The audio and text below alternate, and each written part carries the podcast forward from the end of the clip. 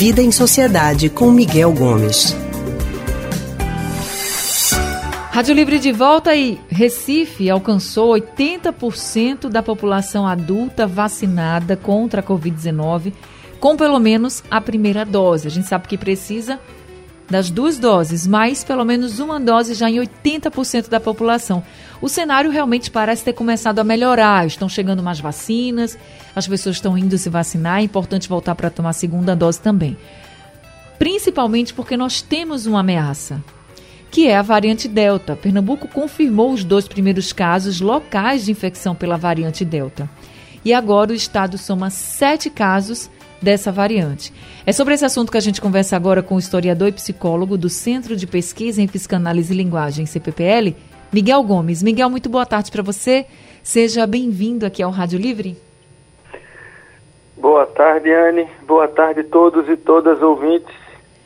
Miguel, vacinação aumentando, claro que a nossa expectativa é de que a gente consiga ter uma vida com mais liberdade, vamos dizer assim, né? Tá todo mundo ainda muito preso, ou pelo menos deveria estar assim mais em distanciamento. Essa questão da máscara também é incômoda, as pessoas já não aguentam mais usar máscara, querem poder ter a liberdade de sair de casa, fazer suas festas, suas aglomerações. A gente até acompanhou esse fim de semana essas imagens de aglomerações na Bomba do Metério, em uhum. Olinda. Em Olinda parecia carnaval, parecia que pandemia não existe, né? Parece que a gente não está mais na pandemia, mas a gente está a gente está com menos casos por, e assim os casos não estão acelerados porque a gente está com a vacinação, mas a gente não pode relaxar. A gente vem falando sempre disso. E aí quando vem essa questão da variante delta, a gente já começa a ficar com medo.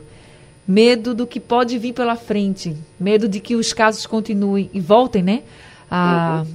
subir e que a gente perca o pouquinho que a gente conquistou aí de liberdade, já que a gente teve várias regras de convivência com a Covid-19 flexibilizadas, desculpa. Eu queria que você falasse um pouquinho como a gente pode lidar com essa quebra de expectativa, porque, querendo ou não, as pessoas estão cansadas, as pessoas querem sair. Mas a gente precisa ter muita prudência, muito cuidado para que a gente não volte atrás, para que a gente não volte lá atrás quando a gente estava com muitos casos, muitas mortes e com tudo fechado. Então, como lidar com essa quebra de expectativa? Pois é, uma situação difícil, né? Porque sempre que a gente é frustrado, a gente tende a, a, a reagir a essa frustração de maneira negativa. Mas é preciso entender que frustração é uma coisa que faz parte da vida. Né? É impossível viver sem se frustrar. Então, desde sempre, a gente precisa ter a consciência de que é possível que nem tudo que a gente quer, nem tudo que a gente deseja, nem tudo que a gente trabalhou para, a gente vai conseguir. E em relação à pandemia, a gente corre esse risco.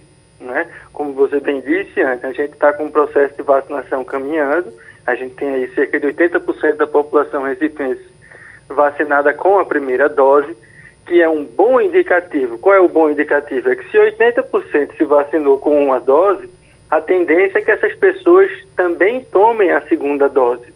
Então, isso já daria para a gente um número expressivo de pessoas vacinadas. É claro que quanto mais perto de 100, melhor. Né? Mas é um bom indicativo. É o indicativo ruim é que os números em relação às duas doses ainda não é autossuficiente para a gente ter um bloqueio da transmissão da variante Delta que está chegando por aqui. O que isso quer dizer? Quer dizer que mesmo com, sei lá, 20 e poucos por cento da população com duas doses, 80% com uma dose, o vírus da Delta vai circular na cidade. Em ele circulando, a gente vai ver as pessoas adoecendo e sendo internadas. Recentemente, nós tivemos a perda aí do Tarcísio Meira, né? Nós tivemos a esposa dele internada, nós tivemos Silvio Santos internado. Então, uma série de pessoas que, mesmo vacinadas, foram inclusive internadas, mas não morreram. Possivelmente não morreram porque estavam vacinadas com as duas doses. Então, isto é importante.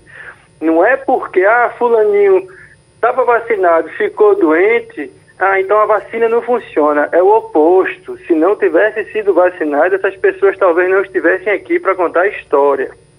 Então, esse é um problema que a gente tem. A gente tem uma vacinação caminhando, mas ainda tem um número baixo com duas doses. Então, a tendência é que o vírus circule. Então, a gente vai ter um pico, né? Assim, é, é, isso não é, é catastrofismo, é, é, é estatística, e a gente viu isso acontecer em outros países então a gente vai ter um crescimento novamente no número de contaminados. Possivelmente isso vai representar um impacto no número de mortes bem menor do que na outra, porque a gente já tem alguns vacinados. E aí a gente vai precisar é, é, saber lidar com a possibilidade de em algum momento dar uns passos atrás. Né? Hoje a gente tem o governo do estado. Algumas pessoas, inclusive, dizem que prematuramente reabrindo bar até um horário mais tarde, né? permitindo algumas aglomerações que antes não estavam permitidas, é, é, pode ser que isso, a depender do crescimento do número de casos, a gente dê um passo para trás. Né? E a gente precisa voltar fechar. E tá claro que ninguém está torcendo por isso, mas isso é uma possibilidade que se coloca a partir do que a gente já viu em outros países. E aí a gente vai precisar dar um passo para trás, sim, para poder garantir o funcionamento do SUS e o não lotamento das UTIs, porque não adianta que as pessoas não morram e estejam com as, as UTIs lotadas, porque senão quem chega lá com qualquer outra coisa não vai ter atendimento. É, talvez essa, essa possibilidade que você coloca, e coloca muito bem, a gente também vem falando sobre isso, pode ser então é o que a gente deve nos apegar para que a gente continue consciente e atento ao que acontece e ao que pode acontecer. Porque, assim, a gente está lidando com essa pandemia há mais de um ano. Não é uhum. fácil, a gente sabe, todo mundo, né, Miguel? A gente sempre fala aqui que não é fácil, a gente sabe que é difícil. A gente já passou por momentos muito piores, agora a gente está no melhor momento, vamos dizer assim. Inclusive, vários, eh, vários profissionais de saúde que conversam com a gente dizem que nós estamos no melhor momento, porque nós estamos tendo bem menos casos, mas, se uhum. continuar com a falta de consciência, como a gente vem percebendo, essas festas no fim de semana, as pessoas achando que acabou a pandemia, a gente vai retroceder sim. E aí, se a gente está precisando de algo para nos apegar, para dar força, para continuar na luta, é isso, né? A gente poder pensar, não é melhor a gente continuar lutando para, pelo menos, no mínimo, continuar do jeito que está, a gente ainda podendo sair, circular, com todos os cuidados, do que voltar e ficar todo mundo preso em casa, né, Miguel? É, a gente precisa manter os cuidados porque se a gente é, der moleza, vai acontecer isso. O número de casos vai pipocar de novo, as UTIs vão se encher e ainda que as pessoas não morram, felizmente, de Covid, a gente corre o risco de ver as pessoas falecendo nas UTIs de outros problemas, porque elas estarão cheias. Então é preciso que a gente evite que as pessoas cheguem na UTI. E a única forma de evitar é a gente evitar a contaminação.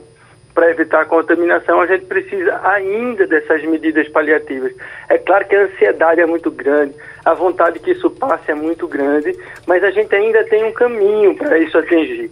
O alento, Andy, é que a gente está numa boa direção. Né? Agora, apesar de todos os problemas de comunicação e da demora no início da compra das vacinas, a gente vê a vacinação caminhando, em Recife se encaminhado é, é, bem, embora precise chegar de maneira mais expressiva na periferia. Né? A gente já sabe aí, tem alguns relatórios que mostram que bairros periféricos têm um percentual de vacinação menor, então a prefeitura precisa criar algum tipo de programa para que essa vacinação chegue nesses bairros, para que a gente possa, enfim, né, respirar aliviado e sem máscara. Lembre que alguns países que já haviam liberado máscara, as pessoas podiam andar ao ar livre sem máscara, deram passos para trás. França, alguns estados nos Estados Unidos, Inglaterra, que tem percentual de vacinação muito maior do que a nossa cidade, do que o nosso país. Então isso serve de alerta, né? O vírus aqui não vai se comportar de um jeito diferente como lá não. O vírus é o mesmo, a variante é a mesma.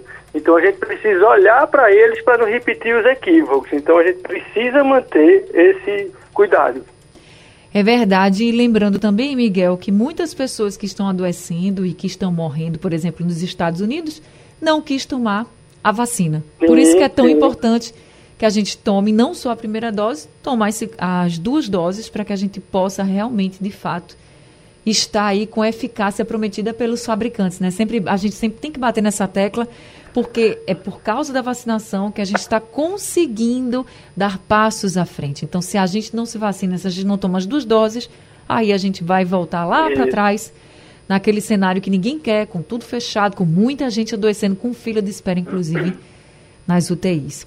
Pois é, a gente precisa ficar atento e precisa continuar vacinando. Você lembrou muito bem aí, os estados que têm vacinação baixa das pessoas que recusaram é onde pipocou nos Estados Unidos. Então a gente precisa cuidar disso aqui para que todo mundo mantenha a sua vacinação em dia com duas doses na maioria das vacinas ou pelo menos com uma das, das Janssen que basta uma, né? É verdade. Então vamos manter a vacinação, uso de máscara na boca e no nariz, álcool em gel e, quando possível, evitar aglomerações.